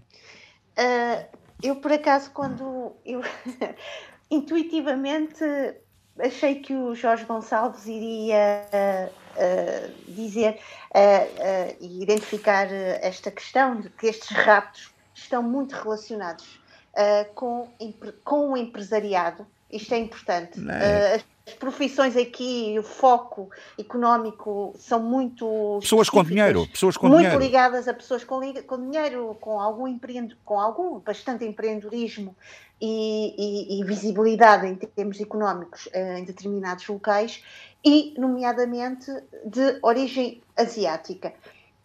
Eu não tenho, logicamente, aqui, uh, como se costuma dizer, matéria de, de, de, fundo para perceber o que é que origina ou que está por detrás deste, destes raptos. Uh, o, que, o que os meios de comunicação nos dizem é que houve um rapto, uh, houve mais, mais, uma vez do, do, do, do empresário, uh, com, neste caso na, em Chimoio, e portanto, o que é que agora o que, o, que, o que me permite analisar sobre isto é que o porquê destes raptos, porquê sempre raptos, porque esta, esta ferramenta de ameaça, porque é a ferramenta mais eficaz, porque é a ferramenta que traz maior insegurança? E porque é a ferramenta que certamente em termos de criminalidade e de e de, hum, e de, de certa maneira de, de Uh, Está-me a faltar aqui. Uh, não, a questão fundamental é que. retaliação. E, não, e é o problema, e, e a questão fundamental, oh Sheila, desculpe, mas é, é isto: os empresários são raptados, e, e ponhamos agora de lado a sua origem, uh, são raptados porque se exigem resgates. É uma forma, Pronto, é, é, a forma mais conveniente, mais direta, não é, de ir buscar uh, dinheiro. E então raptam-se os era empresários. O que, era o que eu é? estava a dizer. Uh, uh, este tipo de, de, de ação, de rapto, é a ação mais fácil para se atingir os objetivos. E objetivos, nomeadamente, materiais, porque se pede dinheiro. Uh, o que se vê é que há. Uh, eu via o, o, uh, a reportagem sobre este rapto. Não há, não há segurança em termos de, das pessoas. e estes raptos, muitas vezes, como nós vemos, são feitos à luz do dia, não é à noite, não é num hum. tempo em que está toda a gente a descansar. É, as pessoas veem, as pessoas testemunham e as pessoas não têm como. É à luz do dia, à luz do dia. Sim, foi o que eu disse. Consegue é. ouvir-me bem? Tá com... com alguns cortes, mas. Uh... Eu peço imensa desculpa. Uh, uh, e, portanto, isto demonstra realmente que quem faz isto sabe que pode agir e sabe que pode agir de uma forma eficiente, porque o que vai acontecer vai concretizar os seus objetivos. agora, e, e permita-me dizer isto, Jorge Gonçalves, porque eu não, não, não vou aqui estar aqui a, a, a deambular e a criar aqui uh, imaginações. Uh, não, não, não entendo que são pessoas, como disse, com, com alguma visibilidade e com algum empreendedorismo económico e, portanto, é que são uh, raptadas e, portanto, e também deve haver aqui algumas conivências locais que fazem com que, em termos de representação e representação social e diria cultural, sejam pessoas hum. com uh, de, de, origem asiática. Agora, se me permite aqui uma coisa, é verdade isto, a comunidade, uh, eu diria, indiana, com algumas aspas aqui, é uma comunidade muito, uh, em termos económicos, fértil. E é uma comunidade com uh, um, um, uma experiência de, de, de, na, na experiência económica em Moçambique muito longa e muito remota e, portanto, há aqui muitas variantes e muitos critérios de análise que eu não vou explorar porque senão hum. corro o risco de dizer. Eh, disparates e algumas indefinições e isto não, e acho que o nosso debate e quem, quem nos ouve uh, não merece estas minhas indefinições. Posso dizer o seguinte, a insegurança urbana continua, este tipo de situação continua porque há, exatamente porque quem comete este, este tipo de crime sabe que o pode cometer. E que, portanto, não há uma retaliação imediata. Ou seja, está aqui a indiciar, está aqui a indiciar uma crítica a, a, a, ao comportamento das forças de segurança e da investigação. Eu estou aqui a indiciar uma crítica, não é uma crítica, estou aqui a, a levantar um uhum. problema social, que é o problema da insegurança dos cidadãos deste país. É diferente. Uhum. Uh, e não quero aqui uh, explicitar ou identificar personagens. Eu quero é levantar um problema social. Uhum. E o problema social é aqui da insegurança Político. dos cidadãos deste país. Pronto. Uhum. E, uh, e, e, tem, tem... e falando aí. É, diga, diga. Diga, diga, diga. Não, não, não e tem, tem, indiciado também alguma. Tem, tem notado, pelo menos, há, referências a que no norte, no caso da região de Cabo Delgado, parece-me que há alguma eficácia no processo de combate aos, uh, chamados insurgentes, não é? Pelo menos há referências a isso. Ah, de Jorge Gonçalves, se me permite, vou só terminar aqui o meu pensamento com uma, um exemplo do que estava a falar há pouco, da, do problema social em termos da insegurança hum. que os cidadãos uh, passam. Uh, e, e, não, vou, não vou alongar-me nisto, neste, nesta situação, mas só ser mais pragmática e exemplificar o que estou a dizer. Estou a falar, por exemplo, do homicídio de Anastácio Matavel, hum. o ano passado, por ocasião das eleições, uh, das eleições uh, gerais em Moçambique, homicídio esse que foi em plena luz do dia e que supostamente o julgamento será brevemente, mas sobre o qual a sociedade civil e as plataformas da sociedade civil têm bastante dúvidas de que se fará justiça à morte deste, deste, deste cidadão, deste homem, deste, deste cidadão tão ativo na sua crítica e na sua observação da sociedade em que vivia. Portanto, estou só aqui a dar um exemplo para terminar uh, o que estávamos a falar. Uhum. Relativamente ao que se está a passar no, uh, em, Cabo Delgado. Uh, em Cabo Delgado, norte do país de Moçambique, há realmente alguns indícios e algumas situações de uma maior uh, comportamento assertivo, incisivo e, e, e, com alguma concretização relativamente a, a, ao combate das forças do Daesh no, no, no, uh, no norte do país.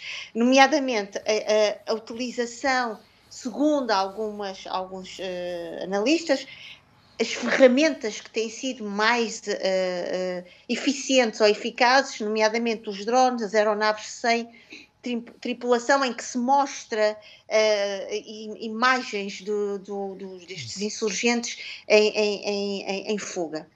E aqui uh, uh, recordo-me que esta, a parceria com as forças do Zimbábue, juntamente com os moçambicanos, têm tido alguma, alguma, vá, alguma algum ato positivo. E a verdade é que Filipe Nyusi, assim como o seu homólogo do Zimbábue, estiveram, reuniram-se recentemente para discutir também esta situação dos ataques terroristas no, em, em Cabo Delgado. Agora, toda esta situação, e agora é preciso também aqui contextualizar esta, esta, esta notícia e esta reportagem, é muito também virado por Nuno Rogério, que tem trabalhado com alguma intensidade e que, que, tem estado muito ativo sobre a análise do que se está a passar uh, no, em Moçambique, tanto que uh, Nuno Rogério terá recentemente, ou irá recentemente, publicar um livro.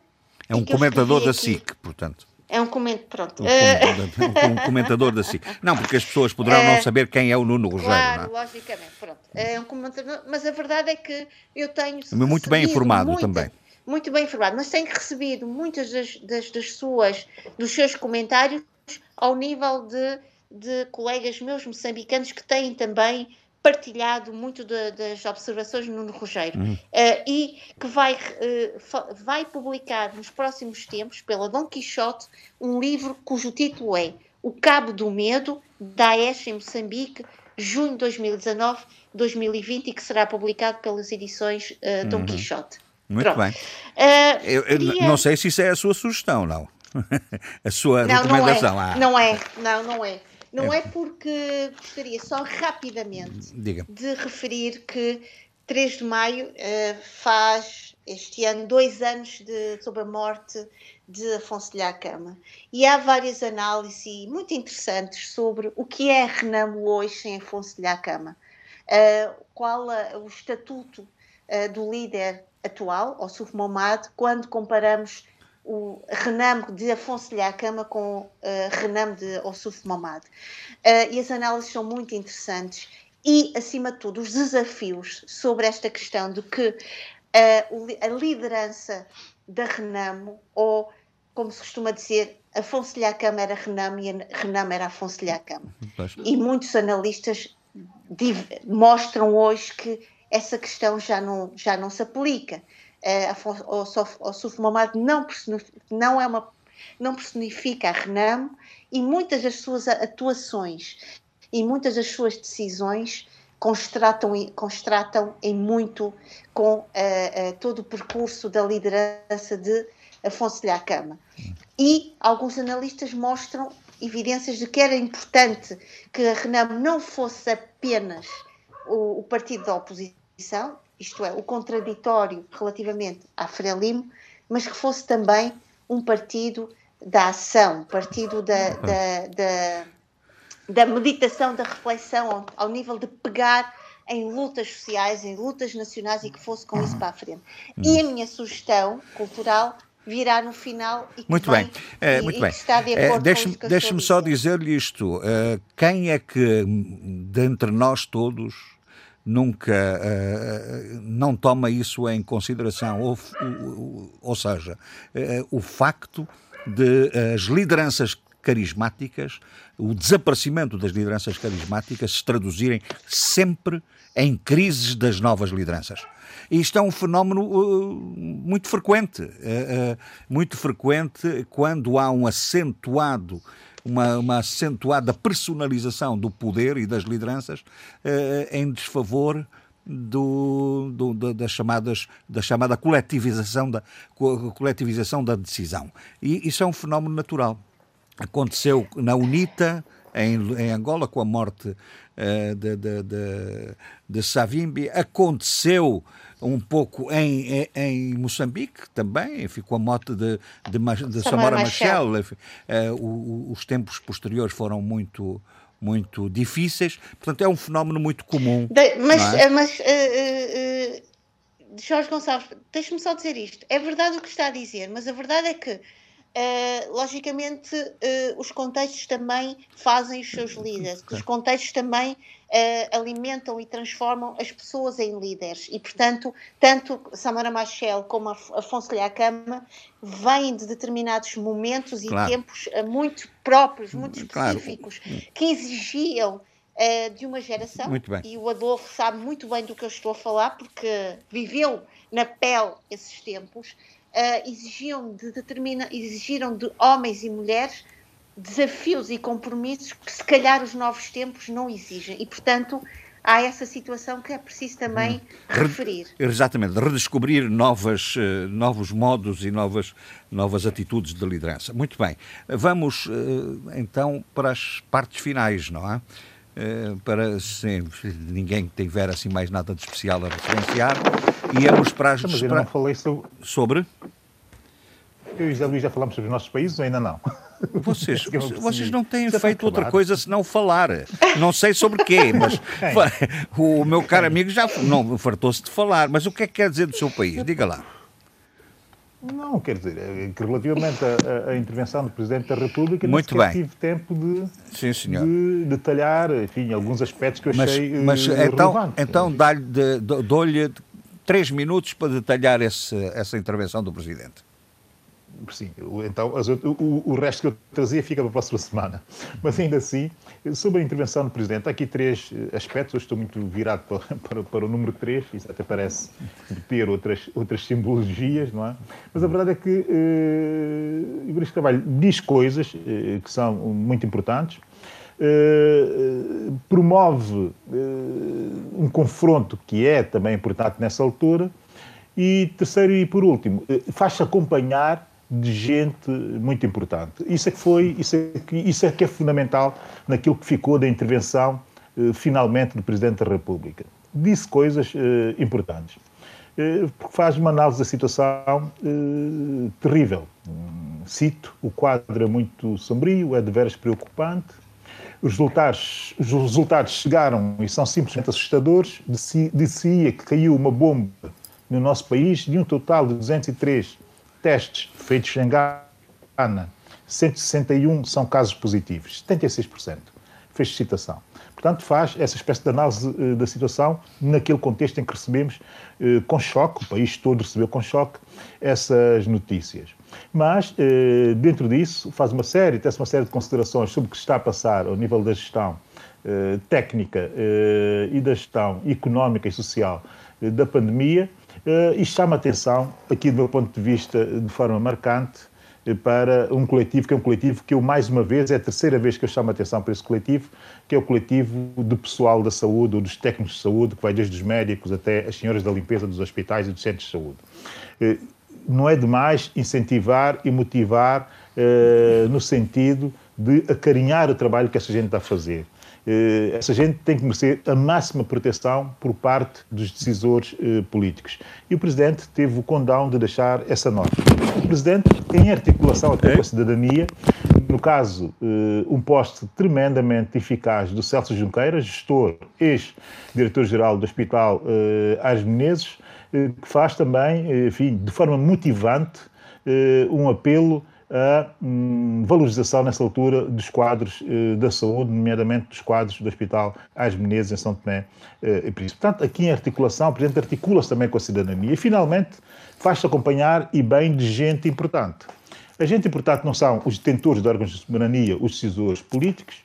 Eu, relativamente a esses, uh, terei tempo de tecer uh, considerações sobre o seu comportamento e sobre a sua ação durante esse tempo de crise. Abstenho, nessa altura, de fazer tecer avaliações sobre a ação política dos políticos São Tomé nesse momento. Eles estão a ser avaliados pela cidadania e sabem em que sentido é que a sua avaliação está Então, mas quem é que acompanha o Presidente? Finalmente, uhum finalmente, eh, depois de quase dois meses de eu ter sugerido que isso acontecesse, vejo sentado à mesa dos órgãos de soberania, dessa espécie de comitê eh, de alto nível que o Presidente reuniu na Presidência da República, os doutores Fernando Silveira eh, e Carlos Tini.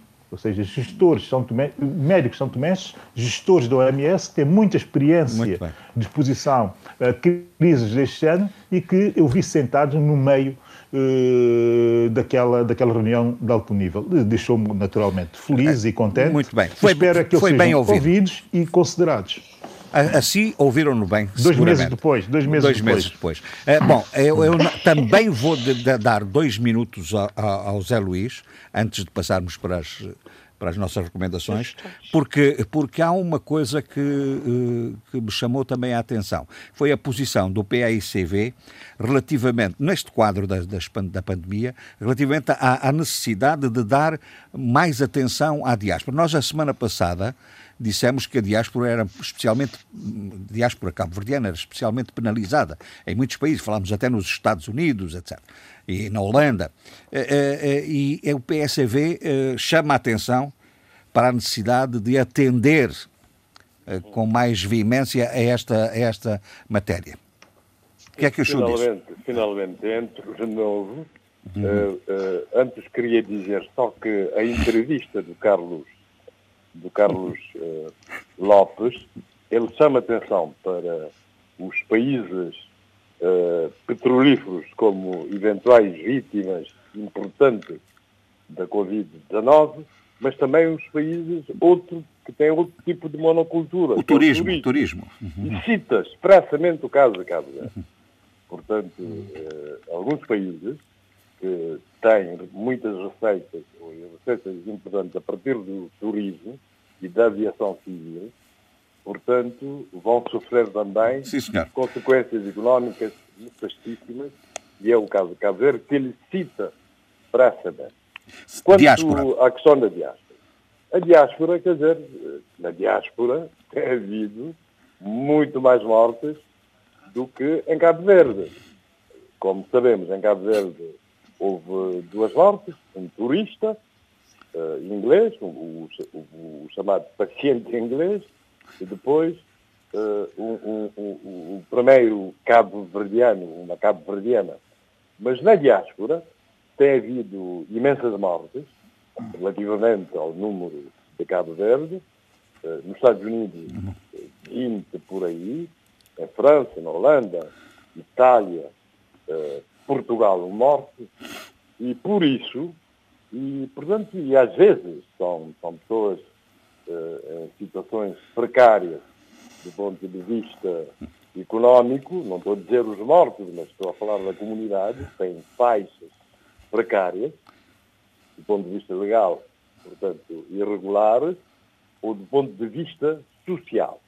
Daí que o PICV, através da, da, voz do seu secretário adjunto Francisco Pereira, que é deputado pela diáspora, pela Europa e resto do mundo, veio propor, veio fazer duas propostas.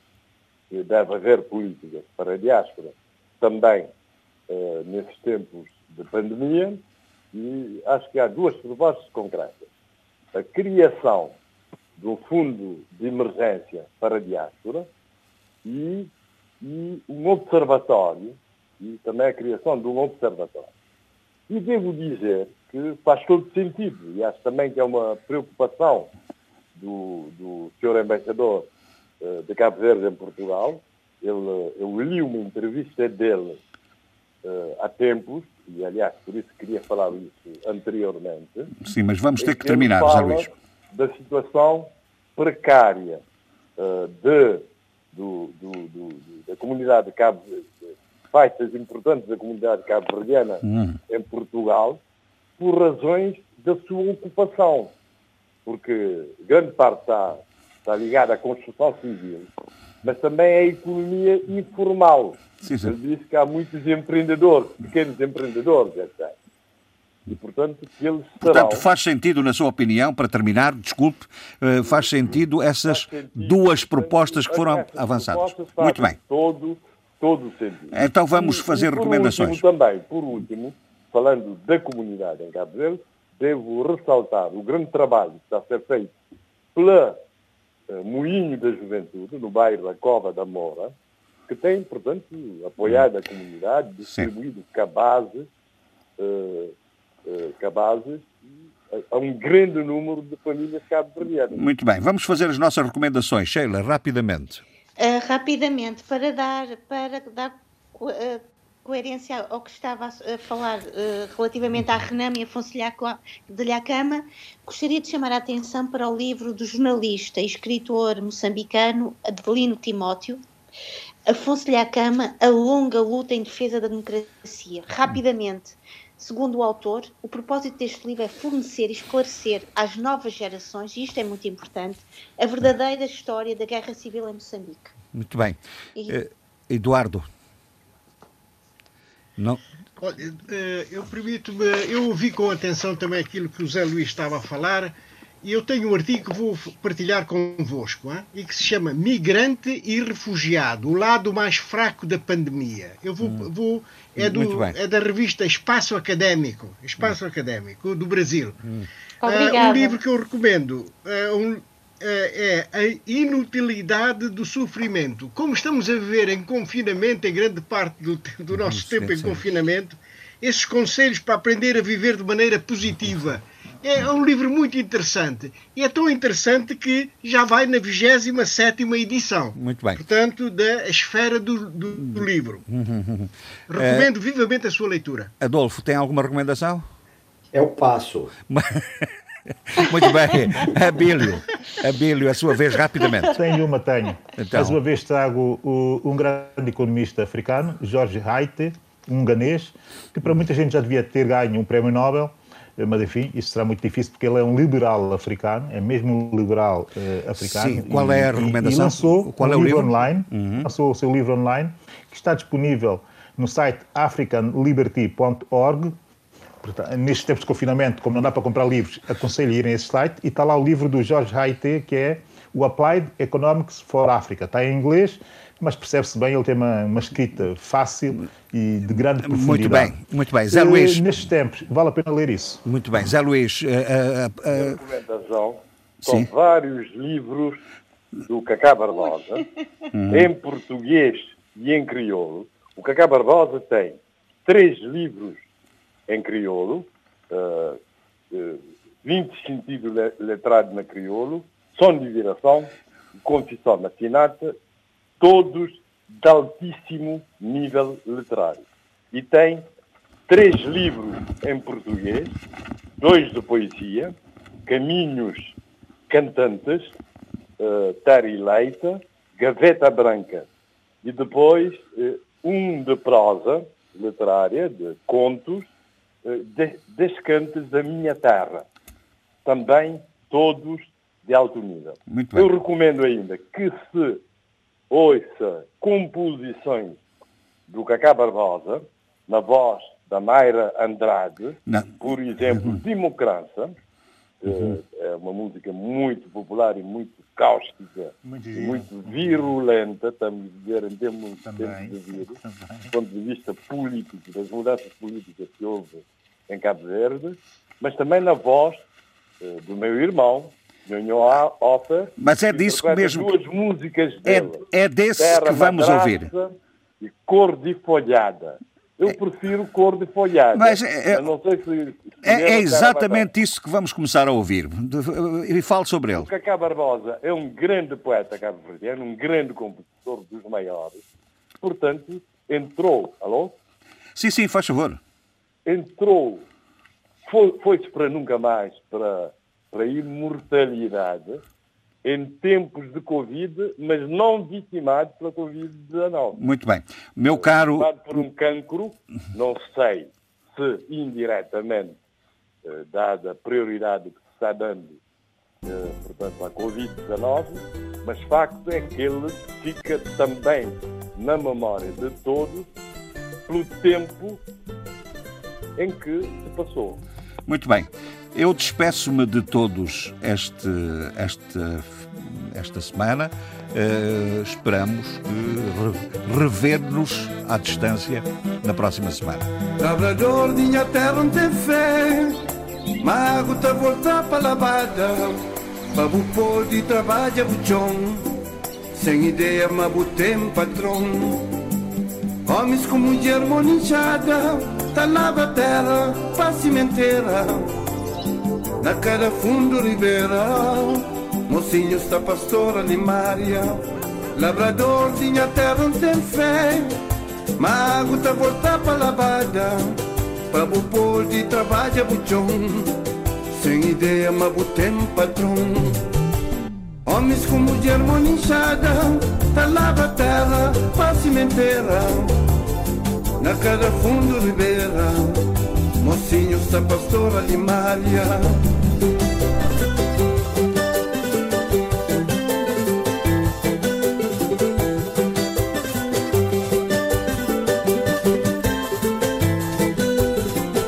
Minha fé fundou-se mamar Minha esperança tem cor de folhada Macusa está tomando-se lugar O que água de espontânea lavada Minha esperança tem cor de folhada Macusa está tomando-se lugar O que água de espontânea lavada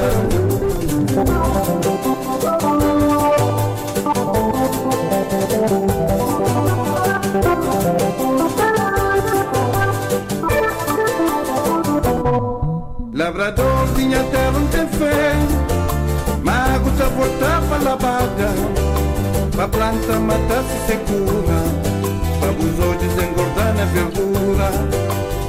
Oi na tripe de taquila Sucrina corre logo na fornalha. Pra tu que fincar no terreno A sabe vale mais que dinheiro.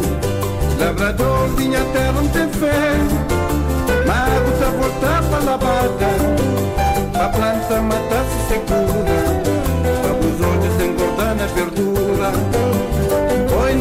na de taquila Sucrina cobre logo na fornalha Pra tu que fincar no terreno Mas sabe vale mais que dinheiro. Minha fé fundou-se mamar Minha esperança tem cor de folhada. Macusa está tomando-se lugar O que água de espontânea lavada. Minha fé fundou-se mamar Minha esperança tem cor de folhada Macusa está tomando-se lugar O que água de lavada